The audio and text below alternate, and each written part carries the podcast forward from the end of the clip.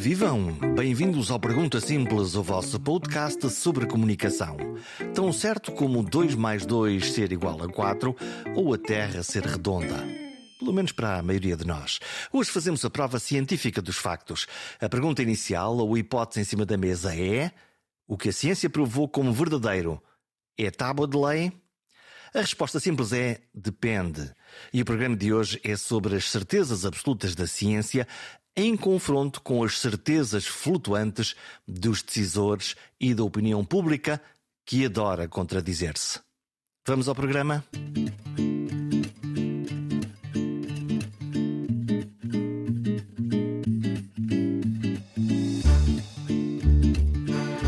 Deixem-me ser claro. Os cientistas têm mais voz do que nunca nos jornais, nas rádios e nas televisões, o que é uma boa notícia. Os jornalistas descobriram com a pandemia que existem bolsas de pessoas cuja função social é investigar e saber profundamente sobre um tema. Esta é a vida deles. Podem ser cientistas, claro, podem ser médicos, psicólogos, engenheiros ou militares. A descoberta destas bolsas de saber e a vontade destas pessoas finalmente ocuparem o seu espaço resultou numa discussão pública dos temas mais importantes com mais inteligência e com mais riqueza. O que significa também menos recurso aos chamados eu falo sobretudo mesmo que de nada saiba. Mas isso é só metade do trabalho. É que nem sempre algo que foi provado acaba por ser a base da decisão política, social ou administrativa. E a opinião pública muda de sentimentos quase diariamente. Perante tal tensão e visto o problema do lado da comunicação, visitei o Instituto de Medicina Molecular na Faculdade de Medicina de Lisboa para entender o fenómeno. Numa conversa exploratória com um dos mais reconhecidos cientistas nacionais, Miguel Castanho, alguém que se assume movido pela curiosidade. Vamos lá ver como é que ele suporta as perguntas sobre comunicação e, em particular, o debate, o diálogo, a troca de ideias com alguém que tem mais opiniões do que certezas. Comecemos pela curiosidade. O que sempre me fascinou e não deixa de me fascinar agora, eu dediquei-me à bioquímica, não só à ciência em geral, mas à bioquímica em concreto, porque eu quando era pequeno, enfim, gostava das coisas que via, não é? Tinha uma atração pela natureza, os animais, as plantas, enfim, o ambiente. À medida que vamos sendo formados e vamos crescendo, também nos apaixonamos por coisas que não vemos. E no meu caso foi a vida do ponto de vista microscópico. O que está dentro dos seres vivos, as células, o que está dentro das células. E, e é fascinante esse nível, porque é, é a fronteira da vida.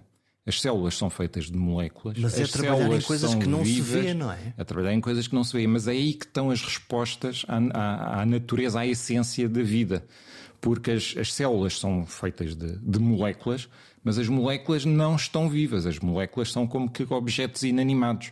Agora, como é que objetos inanimados, as moléculas, se juntam e uma célula é uma entidade viva?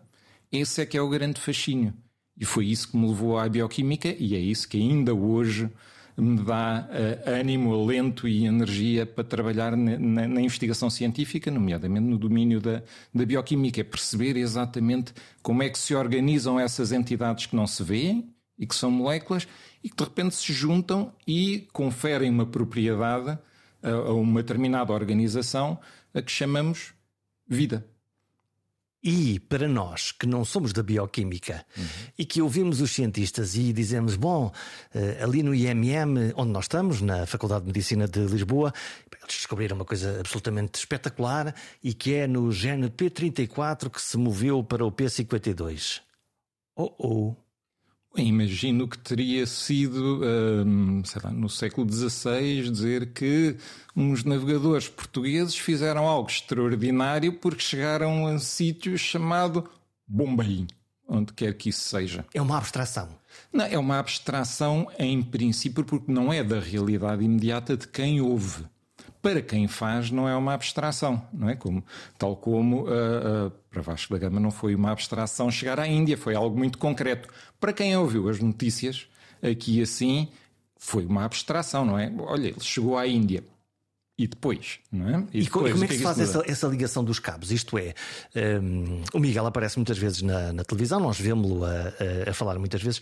Como é que se faz essa ligação? Porque, afinal, aquele público não é um público de alunos de bioquímica, como aqui na universidade, não é um público de cientistas onde uh, podem falar a linguagem que, que entenderem, mesmo que ninguém entenda. Uh, uh, vós que fazeis parte desta massa, sabereis como é que se consegue chegar lá à como é, como é que se chega a nós? Como é que chega àqueles que, que não dominam esses conceitos? É preciso, além dos factos, eh, revelar os, os contextos.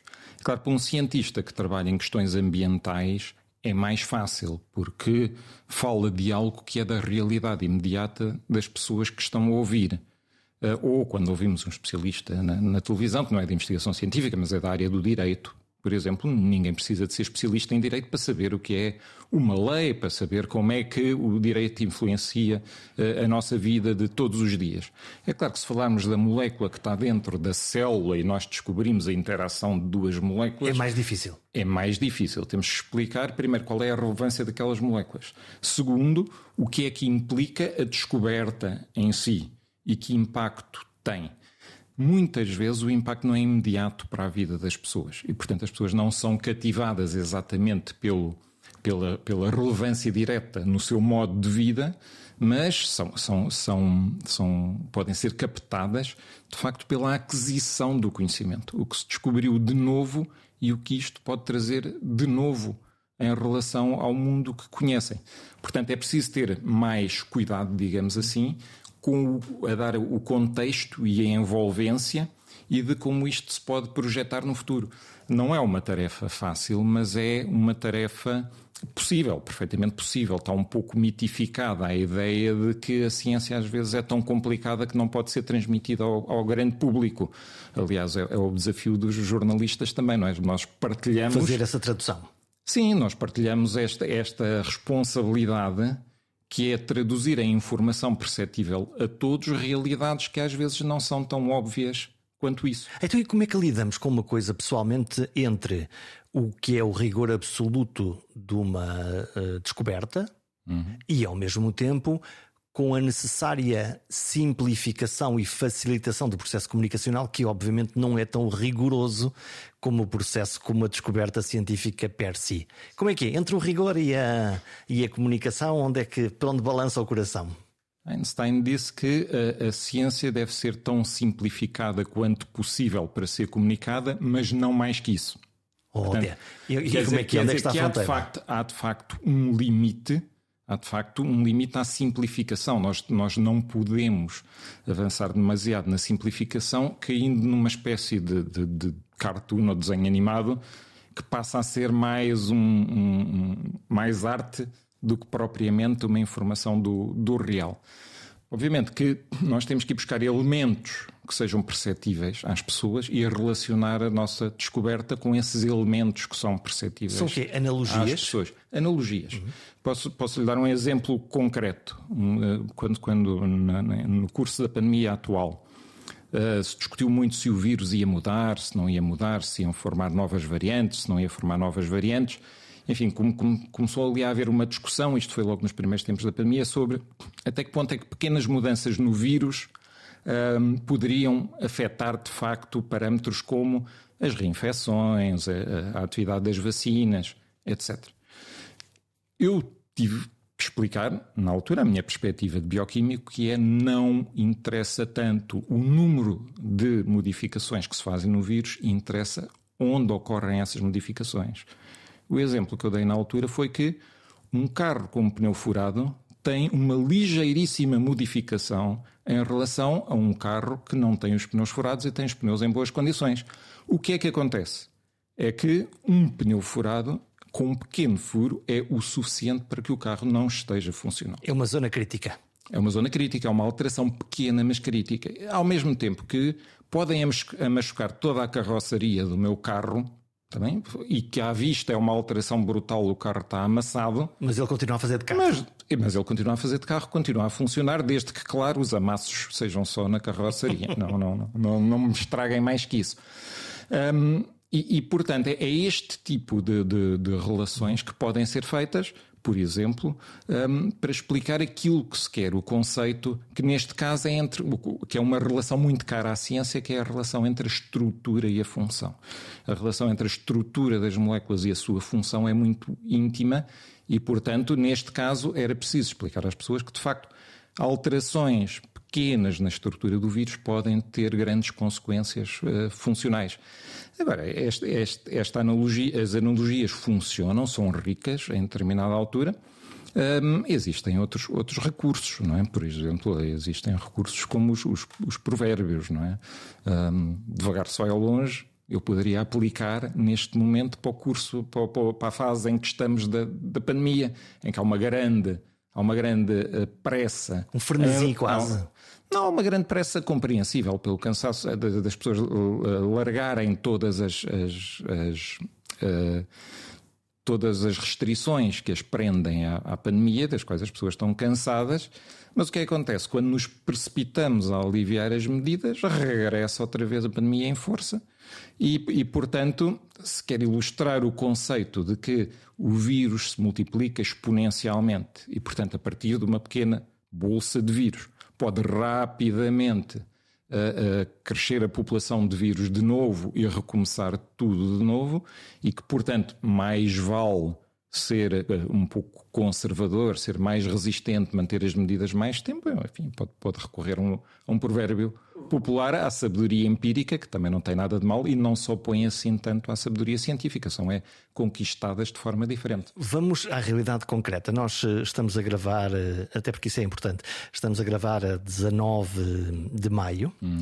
estamos com 23 mil casos por dia. E uh, os epidemiologistas apontam que daqui a uma semana, 10 dias, nós podemos estar nos 40 mil.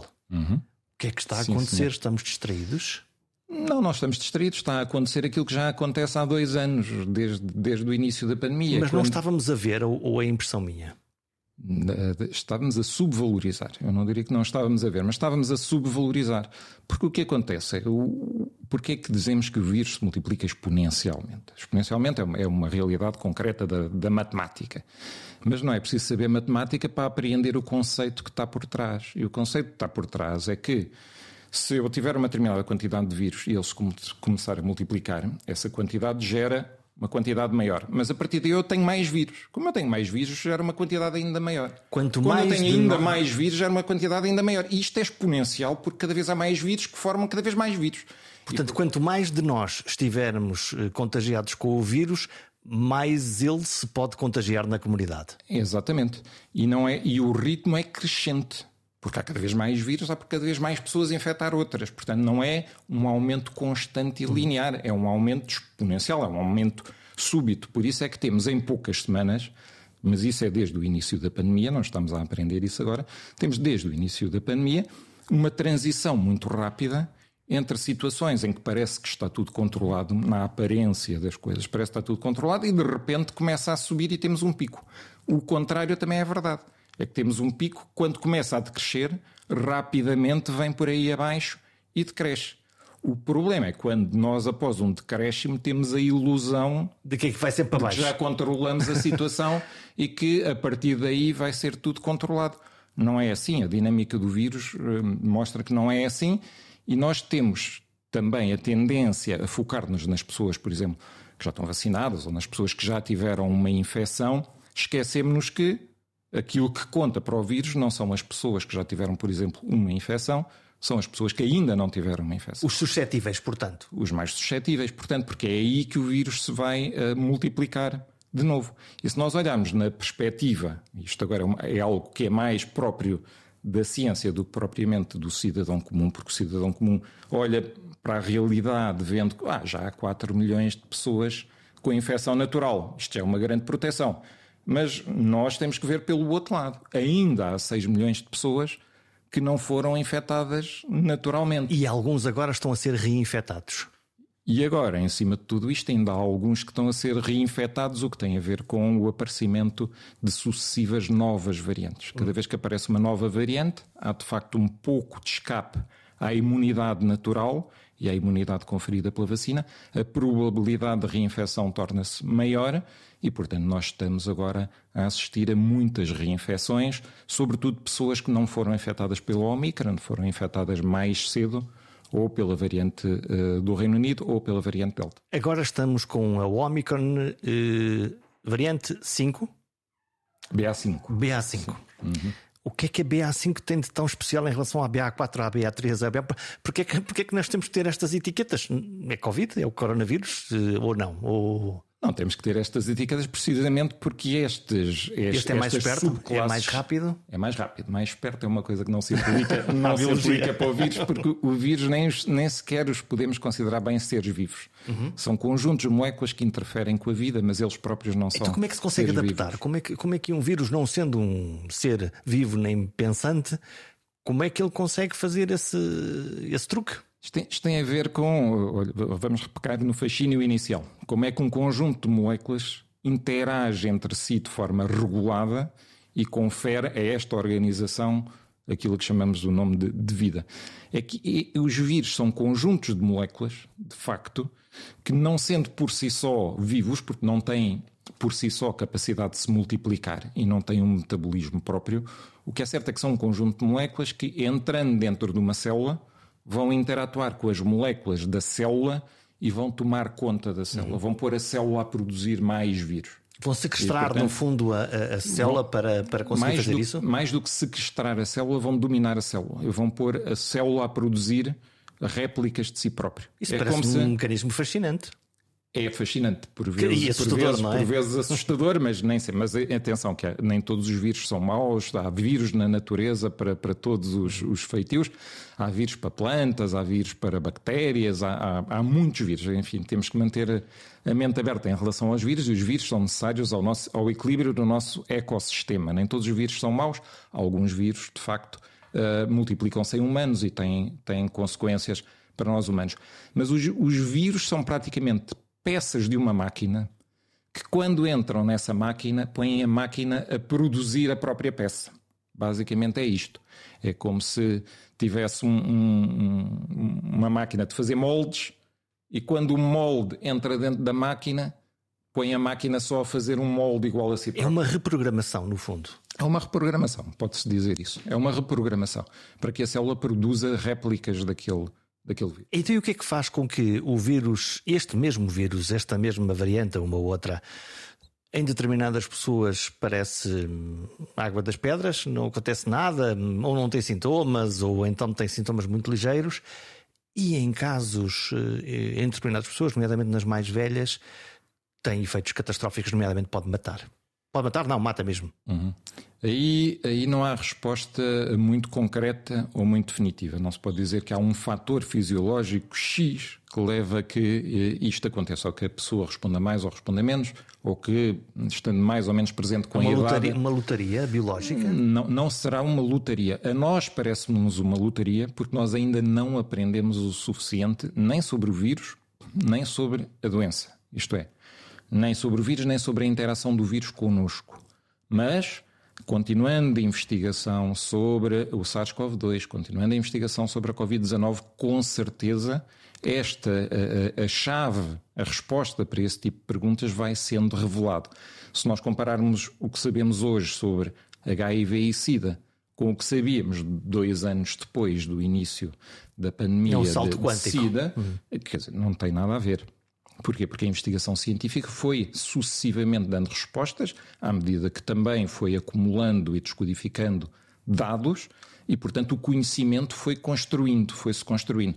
Há esta, há esta característica, felizmente, uh, muito intrínseca ao conhecimento, que é ser irreversível. A pessoa, quando passa a conhecer, já não passa a desconhecer.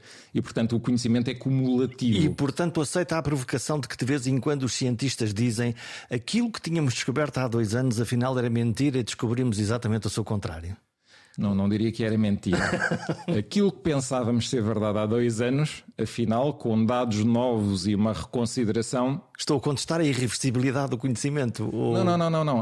O, o, conhecimento é irreversível, portanto, aquilo, aquilo que foi conhecido na altura não é desconhecido agora, mas pode ser substituído. Pode não, é, não é um conhecimento absoluto, no fundo. Não é um conhecimento absoluto, é, uma, é um conhecimento que pode ser revertido. Aliás, a, a, história da ciência está, está cheia de exemplos desse tipo, ou pode ser inclusive complementado, pode passar-se a saber muito mais, e portanto a, a verdade que era uma verdade que parecia universal, afinal é uma, é uma verdade parcial, aplica-se só em determinados casos, porque em outros casos aplica-se outra verdade. Eu... Einstein é que é um, é um exemplo paradigmático com a mecânica quântica, porque existe a física clássica e aplica-se à maioria das situações do nosso dia a dia, mas quando vamos às partículas ao nível atómico, a realidade da física já muda. E quem descobriu isso foi Einstein. Não é que Newton não tivesse correto. E isso muda, muda o quê? O prisma, a maneira como olhamos para, para o mundo?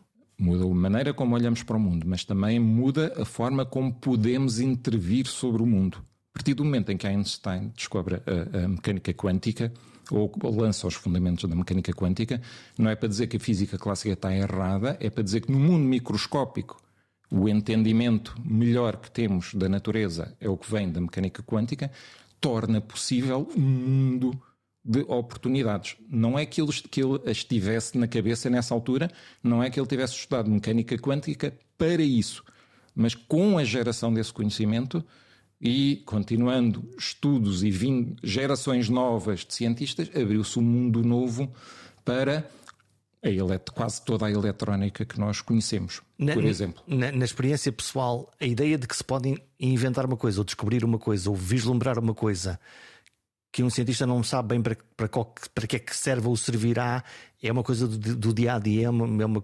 é porque muitas vezes o cientista não trabalha para realizar um, um determinado objeto ou uma então, determinada trabalha função. Trabalha para conhecer melhor, para acrescentar conhecimento. O facto de eu saber melhor como é que, por exemplo, o SARS-CoV-2 interatua com uma célula humana, onde é que ele se liga na superfície da célula? Uhum. com que via é que ele vai entrar dentro da célula. O Isso que é pode que, ajudar é que a seguir a, a, inventarmos qualquer Exatamente. coisa que possa resolver ali aquela, aquela questão. Exatamente, mas são processos separados. Primeiro nós conhecemos, ficamos a conhecer o, o que está a acontecer e depois criamos a oportunidade de eventualmente combater aquele fenómeno. É, é, um pouco como a investigação policial, não é?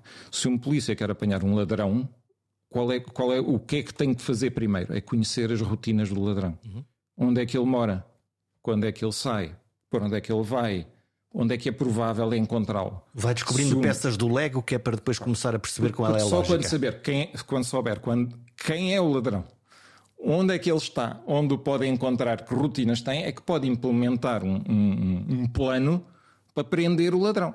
Porque se não sabe quem é, se não sabe onde está, se não sabe o que faz, é muito difícil depois implementar um plano. Mas são duas partes diferentes.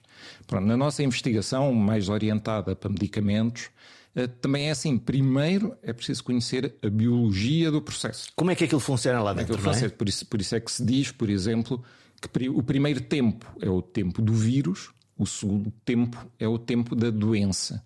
Portanto, o primeiro tempo da investigação deve ser conhecer a biologia do fenómeno da infecção, no caso das doenças infectocontagiosas, da infecção em si, e o segundo é pensar como é que vamos interromper aquela infecção.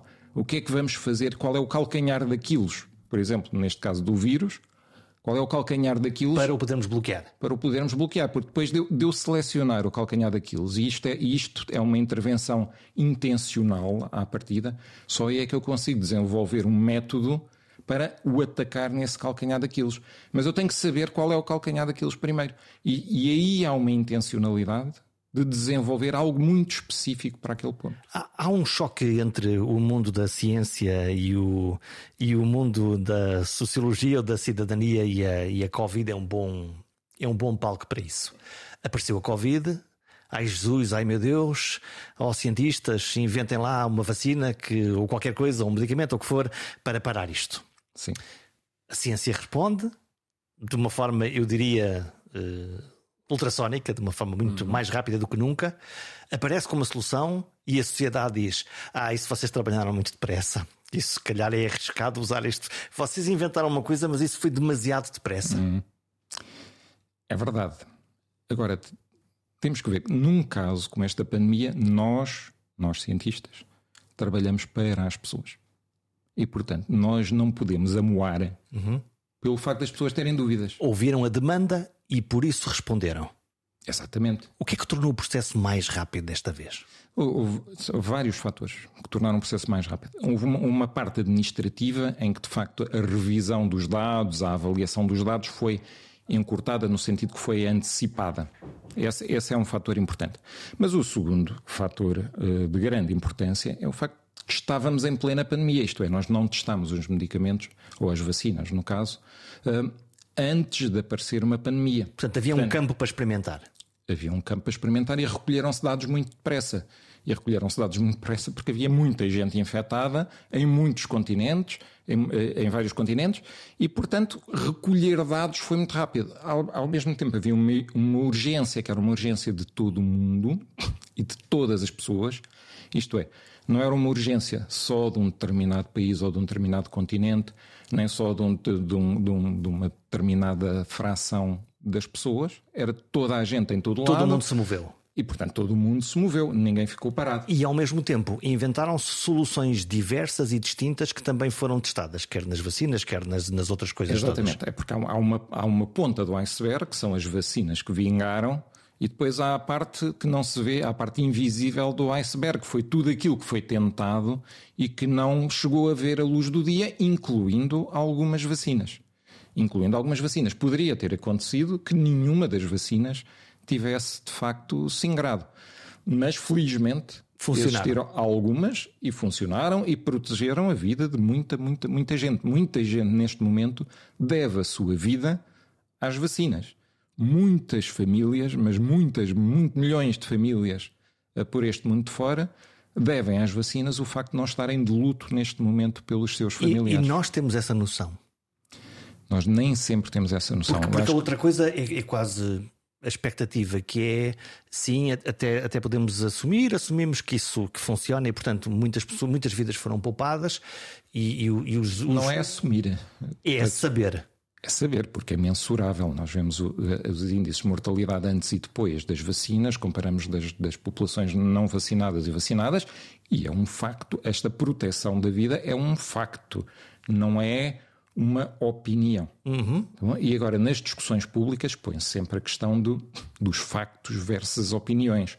Porque opiniões toda a gente pode ter e é legítimo que as tenha. Mas há uma Mas mistura algumas... nesta, quando nós falamos, quando vemos as fake news, ou não só, ou, ou o debate público, quer do café, quer no Facebook de cada um de nós, é que há, há uma grande confusão entre, entre o que é que são factos, o que é que são percepções, o que é que são opiniões, e o ouvir dizer que.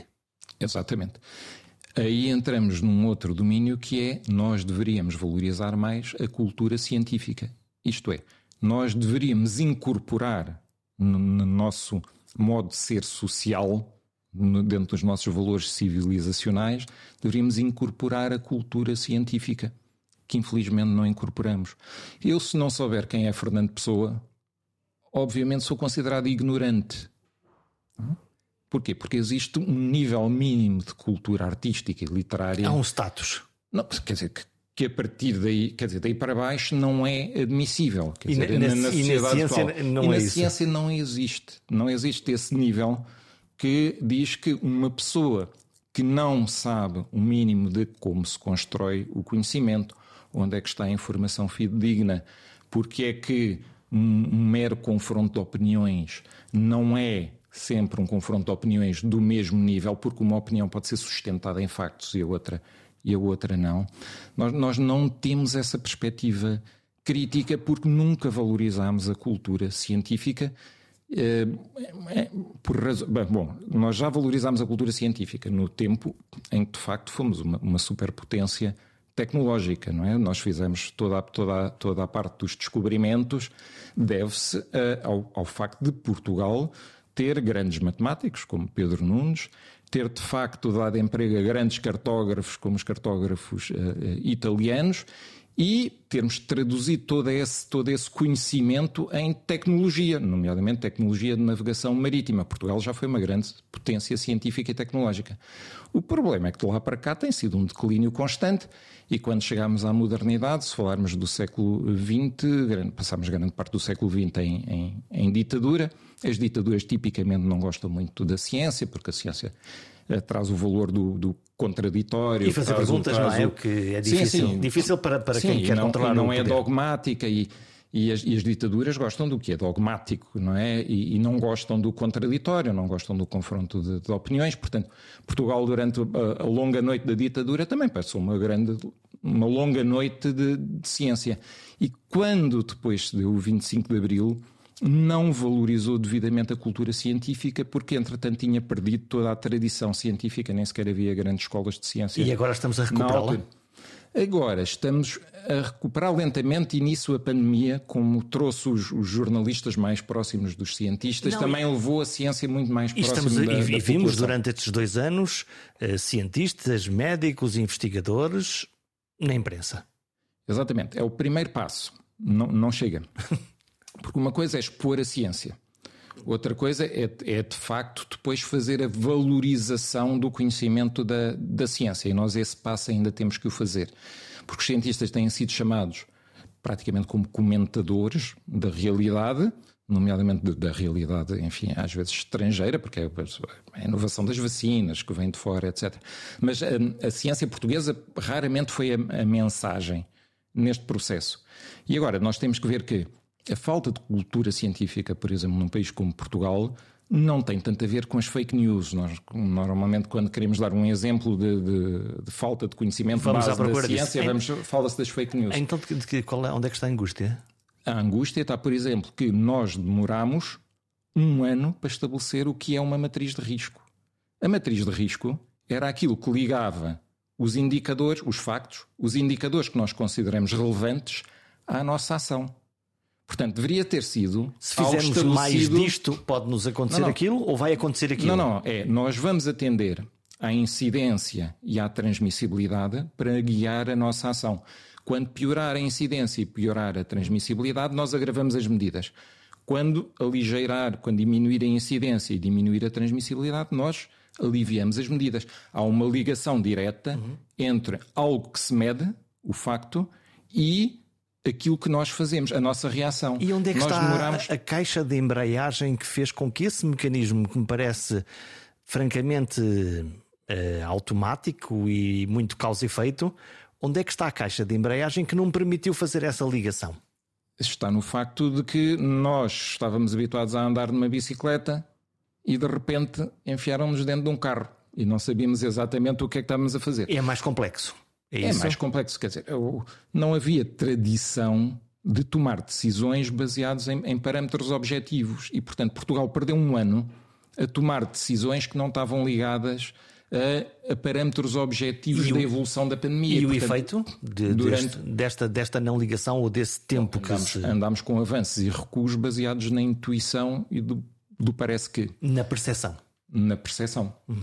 Portanto, só, portanto, para mim, o pior sintoma da falta de cultura científica durante este que, que nos foi revelado pela pandemia é este tempo imenso de um ano que demorou a definir uma matriz de risco, isto é, os parâmetros, a identificação dos parâmetros relevantes e como é que nós atuamos em função desses parâmetros relevantes. Essa, então, essa foi a pior o pior dos sintomas. Quer dizer que, se no momento em que o número de casos está a subir muito rapidamente e em que nós, na nossa cabeça, quase decretamos o fim da pandemia, não estamos a usar máscara, estamos uh, em eventos públicos próximos. Estou a pensar, por exemplo, a festa de campeão do, do, do Futebol Clube do Porto, onde há centenas de milhares de pessoas juntas, e lá está, agora os números mostram que a região norte e a região do Porto está a subir em flecha muito mais do que isso. Quer dizer que não, não, não aprendemos nada? Não, quer dizer que a aprendizagem não é, não é instantânea. E consequente. E consequente. Portanto, nós demorámos um ano a definir uma matriz de risco, boa ou má, mas demorámos um ano a defini-la. Um, mas depois, logo a seguir, quando os números começaram a piorar, começámos a questionar a matriz de risco, começou-se a pedir outra matriz de risco, os valores que tínhamos definido como aceitáveis na matriz de risco começaram a ser alterados, depois, enfim, decretou-se que a matriz de risco talvez já não se adequasse, começámos a deixar de lado a matriz de risco, depois já, já ligávamos os outros indicadores. Quer dizer que um, nós aprendemos alguma coisa, apesar de tudo estabelecemos uma matriz de risco, apesar de tudo chegámos ao ponto em que, se tentou, em que tentámos ligar os indicadores à ação, Mas, enfim, caímos na tentação de quando não dava jeito ou quando as coisas começaram a Esquecer pior, essa, essa lupa. Esquecer. Uh, aliás, e, e culmina tudo com o, o, com o facto de, nesta última fase, uh, termos ligado as últimas medidas à mortalidade uhum. e, portanto, no plano do governo nós iríamos abandonar as últimas medidas quando a mortalidade descesse abaixo dos níveis considerados o que nunca aconteceu, não é? O que nunca aconteceu, a mortalidade começou a manter-se estável durante muito tempo. E o que é que o governo fez? Disse: Ah, bom, afinal já não, já não abdicamos do, do, do princípio, e... abdicamos do objetivo de queda da mortalidade e deixamos cair as medidas. E nós desensibilizamos também, porque se eu disser que hoje morreram 20 pessoas ou 25 pessoas, aquilo que há um ano atrás seria de pôr os cabelos em pé a toda a gente, neste momento já é quase um facto normal. Sim, nós temos que ver que há um, no verão passado uh, já tivemos períodos e tivemos dias em que não morreu ninguém com Covid-19, não é? Portanto, nós já atingimos, é claro com medidas muito mais duras, mas já atingimos um, períodos onde a mortalidade de facto era muito baixa. Nós neste momento não estamos a conseguir descer.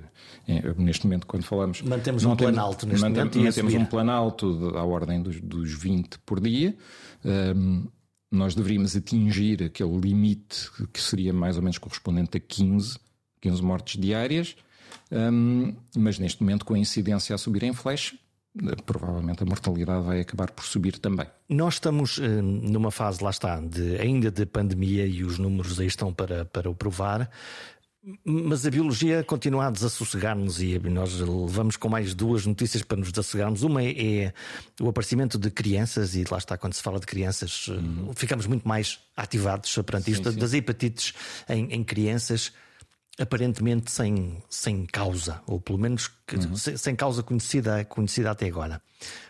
O que é que pode estar aqui uh, em jogo? É não saber, é o excesso de proteção que nós uh, ocupamos agora nos últimos uh, meses, que são crianças muito pequenas, não, elas não estiveram expostas ao infetário, não sei. É, são hipóteses? São hipóteses. E, e, a ciência vive de hipóteses, não é? Portanto, há um, há um problema que tem a ver com as, com, a, com as hepatites que estão, que estão a aparecer nas crianças. É preciso colocar hipóteses. As hipóteses são respostas provisórias e o método científico agora aprova ou refuta a hipótese. Mas, portanto, mas a, a, linha de pensamento correta do ponto de vista científico é essa. Temos um problema, agora vou colocar hipóteses. Depois vou à procura dos dados que me permitem confirmar ou refutar a, a hipótese. A hipótese de, de, da imunidade e das restrições à imunidade é uma hipótese legítima, como várias outras. Se está confirmada, não está. E não está porquê e vai ser difícil de confirmar. É porque há pouco falávamos da, da rapidez que foi a, a, a, obtenção das vacinas, porque tínhamos muitos dados à disposição. E, e aqui estamos ao contrário. E aqui estamos na situação contrária. É que estes casos são raros. E, portanto, são casos raros, o que quer dizer que notar padrões e tendências é mais difícil. muito mais difícil. E, e se não houver um agente o, o específico que consiga ser descoberto, torna isto ainda mais difícil. O, o, agente, em princípio, está encontrado. A relação entre o agente e o ambiente, ou entre o, o modo de vida e o agente, aí, aí é que está difícil de, de entender. E como é que se pode parar, no fundo, o processo? Como é que se, como é que se pode prevenir este processo? Exatamente, tal como, como falámos há pouco. Primeiro é preciso conhecer a, a biologia, o contexto biológico todo do processo, para depois intervir sobre ele. E está difícil recolher essa informação, a informação relevante, sobre o processo em si. Eu há pouco falava, primeiro é sempre o tempo do vírus e depois é o tempo da doença. E nesse caso, nós ainda estamos no tempo do vírus e depois, quando conhecermos bem o vírus, seremos em posição melhor para conhecer a doença e conhecendo a doença depois para intervir sobre ela. Mas é muito mais difícil de, de adquirir dados, adquirir informação e a partir da informação construir conhecimento porque são casos muito mais raros. No uh, último desassossego biológico da nossa vida, é uma notícia uhum. com muito poucos dias, que tem a ver com. que é uma coisa que não estava completamente no nosso radar: varíola dos macacos. Eu, quando ouvi a palavra varíola, obviamente fiquei uhum. logo muito sim, desperto. Sim. Que é, subitamente, é uma coisa que não está no nosso radar. Subitamente aparecem 30 pessoas que, que têm sintomas compatíveis com essa doença. Subitamente é um agente novo. Subitamente é de um macaco. E a, a minha primeira pergunta é: Então e a barreira das espécies? Quem, quem, é que abriu a, quem é que abriu a porta? Quem é que abriu a caixa de Pandora? Uhum. A barreira das espécies é algo que os vírus. Já tivemos com a Covid, não é? Já tivemos com a Covid, já tivemos com a SIDA, enfim. É, e agora temos com a gripe. Dos, ma... temos... dos macacos. Sim, mas a gripe, por exemplo, a gripe, eh, há, há gripe às aves, há gripe aos suínos, há gripe aos humanos. Eh, pensa-se que a pandemia de, de 1918, da gripe espanhola, tem a ver com um vírus, um influenza, um vírus da gripe, que passou das aves para os humanos. Se pensarmos bem, o, o, salto entre uma ave e um humano é muito maior do que o salto, por exemplo, entre um morcego e um humano, como se pensa para o SARS-CoV-2, ou do que um símio, um macaco, para um humano. E, portanto, o salto do SARS-CoV-2 é, é, muito maior do que para estes outros exemplos. Então, e essa barreira entre as espécies não devia estar-nos a proteger de, destes vírus? E... Protege-nos até um determinado ponto, aliás, tanto nos protege que isso não acontece todos os dias. Quer dizer, do, do, nas, à velocidade a que os vírus se multiplicam, que é uma velocidade estrondosa, o facto de acontecer isto de dezenas de anos em dezenas de anos, quer dizer que é um evento raríssimo, que praticamente não acontece comparado com a escala de multiplicação viral. O que acontece? De vez em quando é muito improvável, é muito improvável, mas em números massivos acaba por, por acontecer. Portanto, é, é muito improvável, mas há, há, um, um, determinado, há um, há um tal número de acontecimentos que até o mais improvável acaba por acontecer. Um, há, um, há um vírus que estava muito adaptado a uma espécie, mas que teve uma alteração e, ao acaso, essa alteração tornou-o apto a interagir com as células de outra espécie. E o facto de nós o termos descoberto, neste caso do vírus da varíola, neste caso da varíola dos macacos, é porque os nossos sistemas de vigilância estão mais finos e mais ativos do que noutras épocas. sim, que, sim, quer dizer, uh, à, medida que as tecnologias de informação avançam, também é preciso ter isso em conta. Portanto, nós hoje trocamos informação muito mais rapidamente do que em outras alturas. Não é que os nossos antepassados não tivessem vontade de trocar informação médica e viajavam e menos epidemiológica, também, não é? exatamente, mas, mas, não tinham e-mail, não é? Não tinham aquilo provavelmente uh, teriam que mandar uma carta para avisar o seu colega médico do outro continente e a carta demorava umas quantas semanas a chegar. Um, mas hoje, hoje, quer por um lado, a troca de informação é muito mais rápida, as tecnologias de informação uh, evoluíram muito, mas por outro lado também estão muito mais aperfeiçoados os mecanismos de registro de doenças e de reporte de doenças. Por isso é que quando surge uma, uma nova variante do SARS-CoV-2 na África do Sul, que mais tarde se veio chamar Omicron, é imediatamente conhecido em outros continentes e antes do, da Omicron chegar aos outros continentes, já toda a gente estava à espera dela. E podemos fazer e, portanto, qualquer coisa com isso, ou podemos eh, exatamente, aumentar exatamente. as nossas medidas de proteção. E isso, e isso, acontece desde o início da, da pandemia. Não é? A pandemia estava a começar na China e nós cá já nos estávamos a preparar para ela. Nós a partir do, do, exemplo da China e da Itália, sobretudo, nós começámos a fechar fronteiras Quando e começámos Europa, a fazer restrições. Que, é, Exatamente. que cá, não é? Exatamente. E isso permitiu, de facto, antecipar muito a chegada do vírus e, e permitiu salvar a vida a muita gente.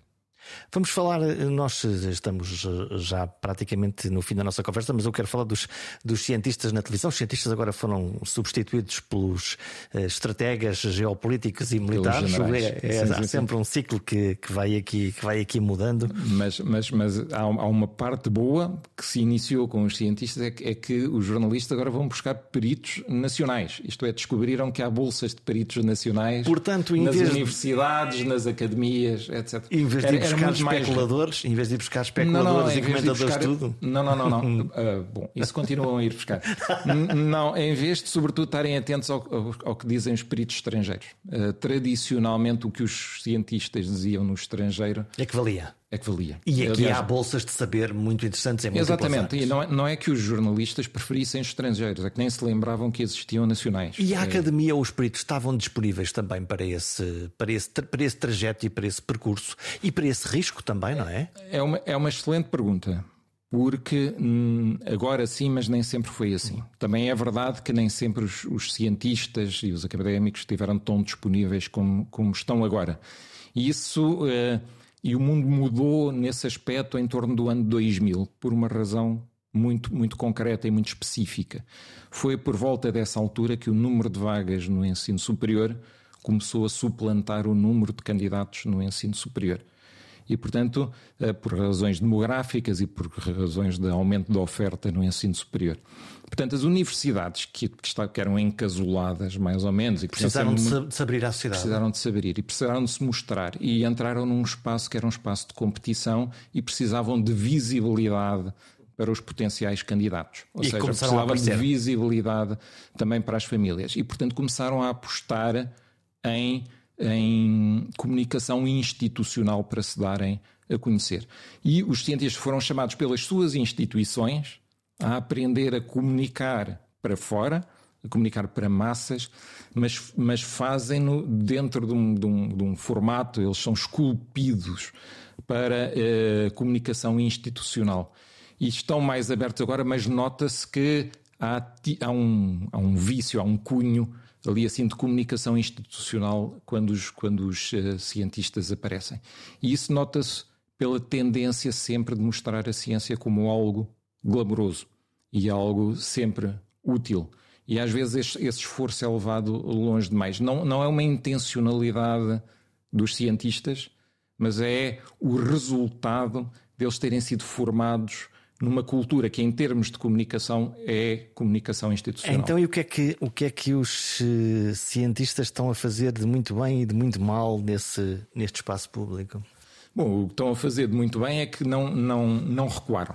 Eu isso aí acho que é, que é a parte mais positiva. Mesmo quando levam uma canelada ou quando a coisa não corre tão bem, exatamente, continuam. Porque, porque é este, os cientistas fazem, na maior parte das vezes, a comunicação fazem posterior é uma comunicação sobre uh, a ciência, ou sobre o seu trabalho. Uhum. O que é que estão a fazer? O que é que investigaram? Exatamente.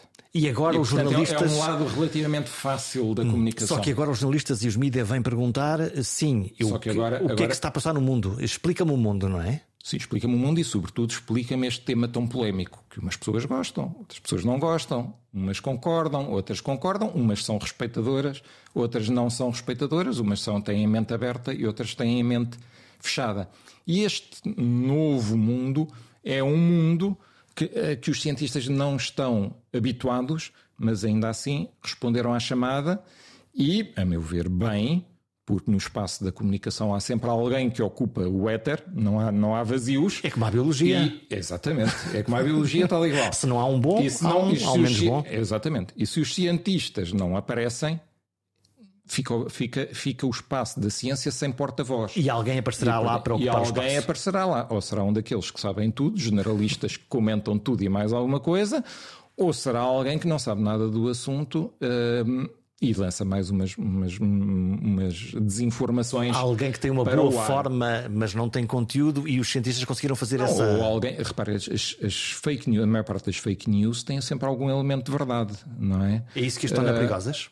É isso que as torna perigosas, porque eles vão buscar elementos de verdade e começam a ligar os pontos com uma fantasia.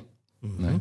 Mas há ali assim qualquer há ali um elemento de verdade. Há uma palavra que foi tirada de um artigo científico, há uma ideia que foi tirada uh, de, um, de, um, de, um, texto de um, de um cientista, e depois tiram-se ali uns pontos e faz-se um, desenho à volta que é, uma, que é uma pura fantasia. Mas isso é uma falácia, certo? É uma falácia, mas há pessoas que põem uma, uma determinada agenda à frente da, da, sua, da sua independência ou, da su, ou do seu espírito crítico. Portanto, há pessoas que acham que a sua missão no mundo é defender aquela tese e não questionar aquela tese. Primeiro escolhem a tese e a seguir arranjam, arranjam bons argumentos ou boas narrativas que. Boas que narrativas, isso. não diria bons argumentos, boas narrativas. E, portanto, incorporam que a sua, que a sua missão é a defesa daquela tese. Porque, porque também é muito mais simples, é muito mais fácil. Este campo da, da, da ciência contra as falsas realidades e as falsas notícias, na realidade é uma, é uma, é uma, é uma luta muito hum, desequilibrada. Porque para, para criar uma teoria da conspiração basta ter imaginação. E para desfazer uma teoria da conspiração é preciso ir à procura de factos, é preciso ter, ter uma lógica, ter um racional, o que requer muito mais recursos e, e ter, muito mais e ter tempo. uma história bem contada, porque senão não, não funciona. Ter uma história muito sustentada digamos assim. Uh, e, e, portanto, esta luta é de facto desigual, é muito desigual. E, e agora, voltando à questão inicial, os cientistas não se negaram a essa, a essa luta, que é muito desigual do ponto de vista da comunicação, porque é muito mais fácil inventar e fantasiar do que defender com base em factos e argumentos. Sobretudo porque nem toda a audiência um, pesa devidamente a relevância dos, dos factos. Sobra-me uma última pergunta que tem a ver com isto. Como é que um cientista superiormente inteligente lida com os estúpidos bem-falantes? Nem, todos, nem todos os cientistas são superiormente inteligentes. Talvez devêssemos começar por aí desmistificar um pouco que Lá se vai a imagem dos cientistas. Mas, mas eh, é uma imagem simpática, digamos assim, para o cientista. Mas o facto de ser simpática não, não quer dizer que seja forçosamente benéfica. Pronto, e aqui entramos na história do até que ponto de vista é que nós não exageramos no cunho institucional da, da, da comunicação. Talvez alguma dose mais, resfriar um bocadinho, uma dose mais de realismo. Uh, a, ciência faz-se com, com uh, muito esforço e com muito suor. Isto não é tudo uh, inteligência e massa cinzenta. Um, de facto, há, muito suor uh, na atividade científica. Grande parte do, do trabalho da atividade científica é, um, é, é, é, dura, é dureza, é estar ali assim na, na, no laboratório, é obter dados, é repetir, é voltar, tudo mais. Um, agora, como é, como é que nós lidamos de facto com, com pessoas que acham que, uh, enfim, que a Terra é plana ou, enfim, qualquer outra coisa que inventaram uh, à última da hora uh, só para ter algo diferente para dizer e ganhar algum espaço com isso. Nós temos a força do, dos, dos, argumentos, a força dos factos e a força da, da realidade, não é? alguém disse, já não me lembro quem, que a realidade não passa de uma ilusão, mas é uma ilusão muito persistente. Pronto. Nós temos esta, esta, esta, esta força do nosso lado, que é, está bem, podem-nos ouvir dizer que a realidade é, não passa de uma ilusão, mas é muito persistente. E toda a nossa vida à nossa volta e toda, tudo aquilo que construímos e todo o bem civilizacional que temos à nossa volta, é tudo aquilo que nos permite estar aqui a gravar, estar aqui na presença uns dos outros, de levar este som até aos ouvintes, enfim, a, a luz que vem do teto, enfim, tudo o que está aqui assim neste ambiente à nossa volta, nos, foi-nos garantido pela ciência. E é esta a grande força, é que nós moldamos a realidade com a força da ciência, que por sua vez nos deu a tecnologia. Agora, estes argumentos só são válidos, de facto, se a audiência valorizar esta argumentação. E, portanto, é, é por isso que nós precisamos de cultura científica. Porque se nós estivermos a discutir com alguém que chamou, já não me lembro, eh, imensamente estúpido, uhum. se estivermos a discutir com alguém imensamente estúpido, né, podemos perder na troca de argumentos se a audiência for imensamente estúpida. E esse é o grande, é o grande desafio. Não interessa tanto quem está a debater, interessa mais quem está a ouvir. Nós devemos pôr mais esforço em não ter uma audiência imensamente estúpida do que com um ou dois imensamente estúpidos que aparecem a dizer coisas que também são elas próprias imensamente estúpidas. Enquanto for só um ou dois a argumentar connosco, está tudo bem. O problema é quando a plateia se enche de gente imensamente estúpida. A inteligência, a ignorância, aprender ou nem sequer querer saber. Quando o palco é o universo da comunicação, nem sempre o resultado é claro e transparente. Ou melhor, ele claro e transparente até é, mas não sabemos a causa das coisas. No fundo, as boas histórias são sempre uma espécie de abre-te sésamo para a nossa mente, e as boas histórias tanto podem ser verdadeiras e provadas, como imaginativas e falsas. Por isso fingimos, por exemplo, acreditar nos livros, nos filmes ou nas peças de teatro. E da mesma maneira podemos acreditar em notícias falsas apenas porque nos parecem verosímeis, porque nos parece que até fazem sentido. Vale por isso ter cuidado, ser desconfiado na medida certa e principalmente consultar várias fontes. Assim estamos mais próximos da verdade e um pouco mais longe da especulação. Até para a semana.